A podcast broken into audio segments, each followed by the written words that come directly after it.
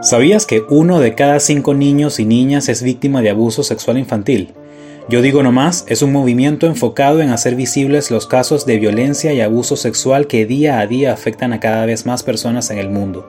Buscamos educar sobre esta problemática y alzar nuestra voz por todos aquellos sobrevivientes que buscan romper el silencio y las cadenas del abuso sexual.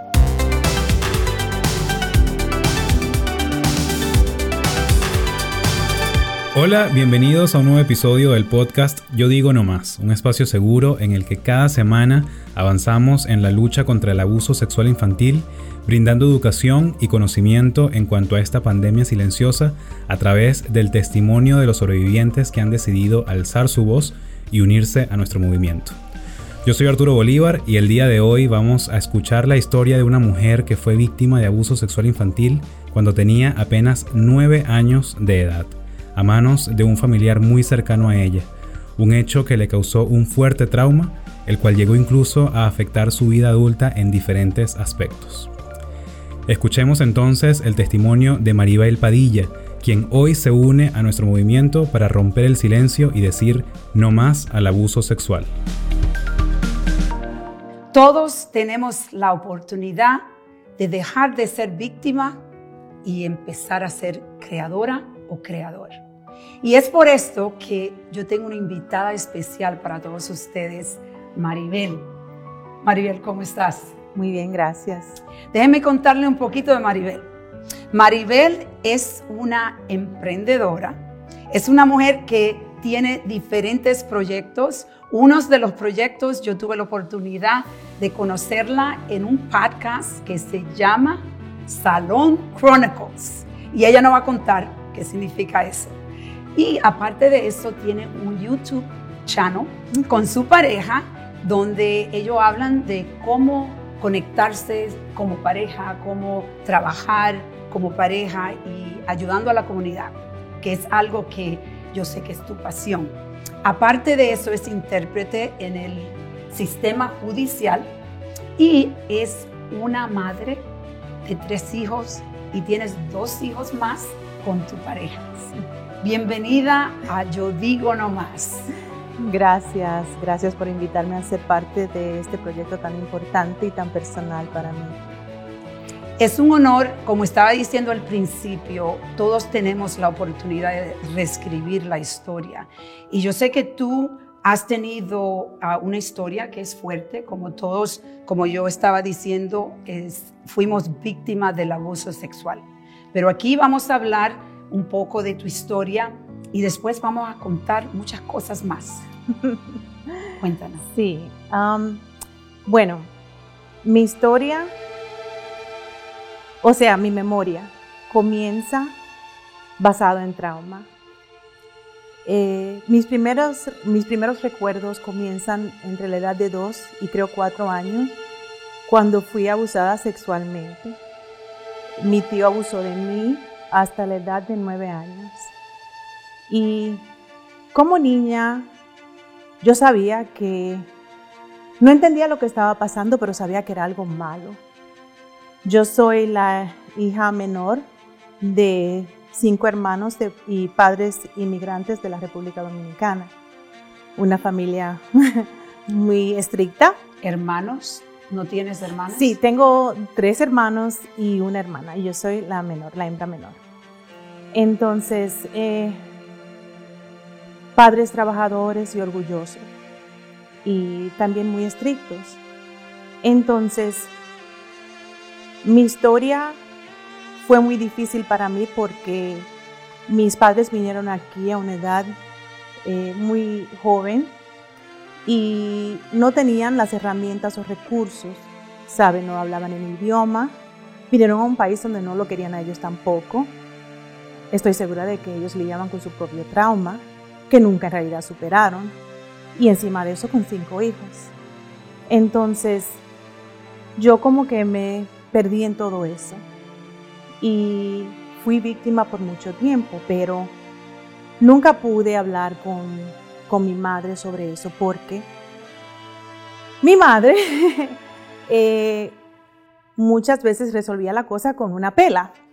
Entonces, eh, cuando yo venía de la escuela le decía, maestro me llamó la atención, su respuesta era, ¿qué hiciste para merecértelo? Entonces de ahí comencé a pensar, de alguna manera yo soy responsable, yo provoco esto. Y como niña y católica, una familia religiosa, eh, yo entendía que algo en mí era malo y era mi culpa. Entonces, eso me asustaba mucho. Vivía siempre como con miedo, con temor y me sentía como que yo no tenía valor, como que valía nada. Pero no tenía con quién expresarme, a quién hablarle, porque me enseñaron a temprana edad a respetar a autoridad, a respetar a los adultos. Y nunca se me dijo que los adultos también hacen cosas malas. Entonces siempre me vi como la mala era yo. Y incluso recuerdo cuando, cuando iba a hacer mi primera comunión, había que confesarse con el Padre. Y hay que decirle todo al Padre. Y yo sabía que yo era una niña mala. Y no sabía cómo decirle eso al Padre y, y aprendiendo de religión y del infierno. Yo decía, wow, me voy a, voy a, a, burn in hell, me voy a quemar en el infierno para siempre. Imagínate de, de a los ocho años pensando así. Yo no dormía, yo no. Entonces nunca tuve el valor de decírselo al Padre. Cuando fui a tomar la hostia, entonces ahí sí dije, bueno, yo sí para el infierno voy.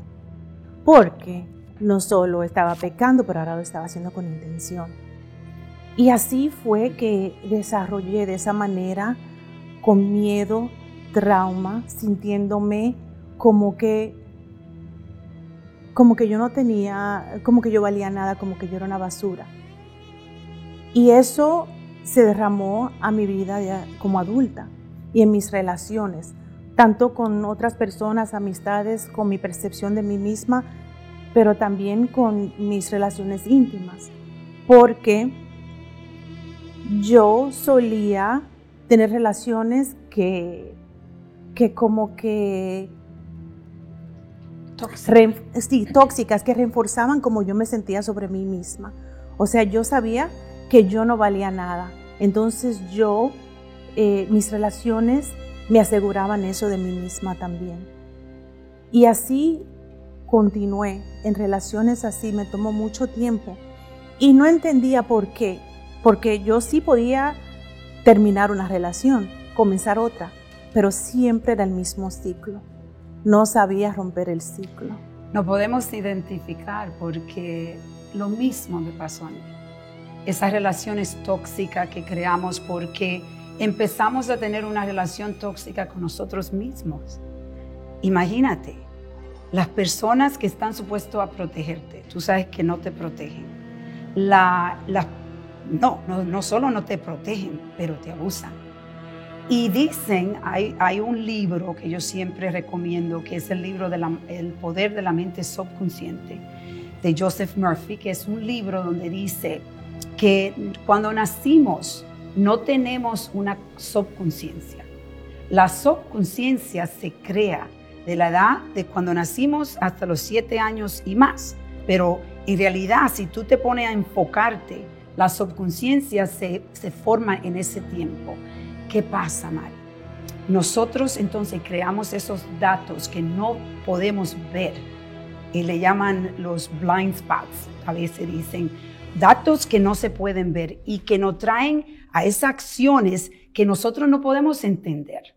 Fuimos abusadas y seguimos siendo abusadas porque tenemos la subconsciencia que donde los datos vienen, dicen que el 5% de las decisiones que hacemos es con la mente consciente. Quiero preguntarte la curiosidad, ¿dónde vino? Porque hay veces que todavía no decimos, yo digo nomás, yo tuve un, un específico, un espacio específico, algo, un evento, pero me recuerdo que la curiosidad empieza primero hasta que tú digas no más.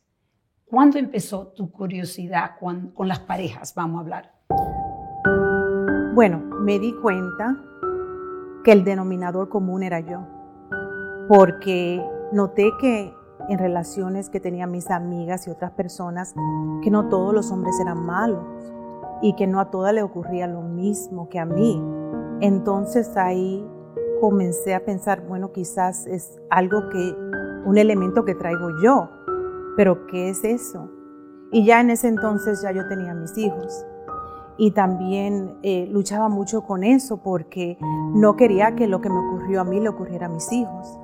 Entonces ahí comencé a explorar, a educarme. Y también para evitar, o sea, que mis hijos tuvieran el trauma que tuve yo, decidí comenzar a, a terapia, comencé terapia. Y mi doctor me dijo que leyera eh, sobre una autora eh, húngara, creo que era, Margaret Mahler, y te explica sobre la relación con tu madre, porque yo tenía esta ira por dentro, que no entendía. En mi temperamento inestable me daba tristeza, depresión, entonces momentos de felicidad, pero que nunca completamente feliz y siempre buscando algo. Entonces, con él aprendí a perdonar a mi madre, porque ya de adulta entendí lo que es ser madre, que no vienen los niños con instrucciones. Entonces, también entendí que mis padres eh, son de una generación que no había internet, no tenían las herramientas que tenemos ahora y las cosas eran tabú. También pienso que mi mamá opera de un trauma que ella no superó nunca y del cual todavía no habla. Entonces, eh, mi doctor me dijo, lo que quiero que hagas es que busques una foto tuya durante esa época en lo que te estaban abusando. Y cada vez que te sientas triste, cada vez que te sientas insegura, cada vez que no entiendas sus emociones, saca la foto y háblale a la niña. Y dile a ella que ella es protegida, que ella es amada, que nada malo le va a ocurrir y aunque suena un poco ridículo, um, no es ridículo. Lo hice y funcionó. Entonces comencé como, como un repollo a, sacar las etapas, las, um, los layers, hasta llegar a la niña, porque lo que sucedió fue que yo construí mi vida en una base quebrada, en una zapata eh, eh, que, no iba a poder sostener la mujer que yo era. Entonces tuve que eh, deshacer y comenzar de nuevo. Unlearn. Eso es difícil porque ya es costumbre, las reacciones a veces son costumbres. Entonces tenía que corregirme. Le pedí perdón a mis hijos por los errores que cometí, sin saber por qué es una gran responsabilidad tener hijos. Ellos no piden que uno lo traiga. Entonces comencé a perdonarme por las cosas por las cuales no fui responsable y tomar responsabilidad por las cosas de las cuales fui. Y ahí comenzó el proceso. Y ahí comenzó, comencé a tener relaciones distintas. Entonces ahí comencé a sentirme más saludable y entenderme más como persona, porque yo operaba de trauma y estaba como en autopiloto. Yo pensaba que yo no tenía control, que era, la vida era así sin control y ahora me doy cuenta que uno tiene más control de lo que uno sabe. Pero toma hacer el trabajo y tomar responsabilidad y saber perdonar. Me encanta. El perdón es el regalo más grande que podemos darnos a nosotros mismos. Muchas veces pensamos que perdonamos para la persona. No es perdonar, tú estás perdonando a la persona, pero el regalo más grande es para ti. ¿Qué tú le dirías a las niñas que están escuchando esto y quizás están pasando por un abuso sexual ahora mismo entre la familia? No es tu culpa.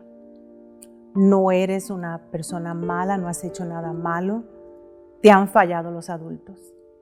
Y busca a una persona a una persona en la que puedas confiar y habla, porque en el silencio está la complicidad, porque el abusador se mantiene anónimo entonces puede continuar abusando con acceso a niños. Yo no me pudiera perdonar si no hablara. Si esto le ocurriera a otra persona, porque no lo dije, porque no lo hablé. Y es muy controversial en mi familia, porque todavía estamos todos en el mismo tren, estamos todos en el mismo tren en diferentes paradas. Y le tengo que dar oportunidad a que lleguen a donde estoy. Pero a mi niña, a mi hija, le dije no, no todo adulto es persona de autoridad.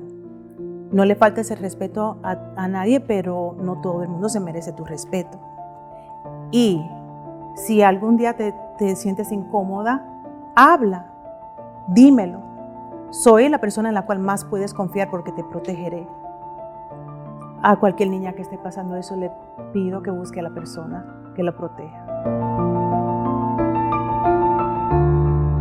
Romper el silencio.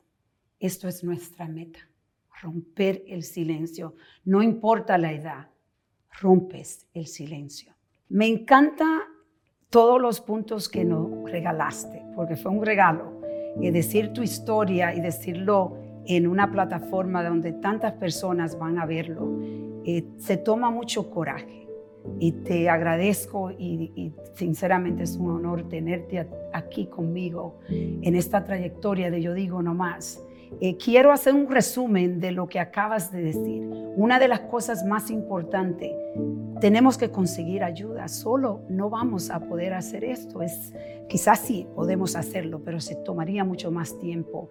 Psicólogo, una psicóloga, un psicólogo que te ayude es necesario Estábamos hablando de los de, los, de la subconsciencia. Muchas cosas de las que haces no la puedes ver. Pero además el perdón, eso es lo principal. Si quieres encontrar paz, perdona. Déjame decirte que para nosotros es un honor tenerte tenerte a ti aquí, tú inspirar a otras personas que sigan el proceso, los que empezaron y que rompan el silencio, lo que no han empezado a romper el silencio.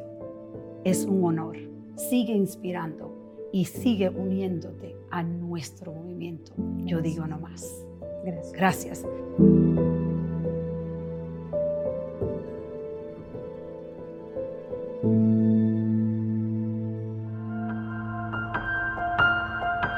Gracias Maribel por alzar tu voz y compartir tu historia como sobreviviente. Un testimonio que nos recuerda la importancia de trabajar adecuadamente el trauma de un abuso sexual infantil para así poder asegurar el bienestar emocional y físico de la víctima. Debemos recordar que un trauma por abuso sexual puede llevar a muchas consecuencias. Según la Organización Mundial de la Salud, las víctimas de abuso tienen el doble de posibilidades de sufrir depresión, 13 veces más de volcarse al alcoholismo y 4 veces más de cometer un intento de suicidio.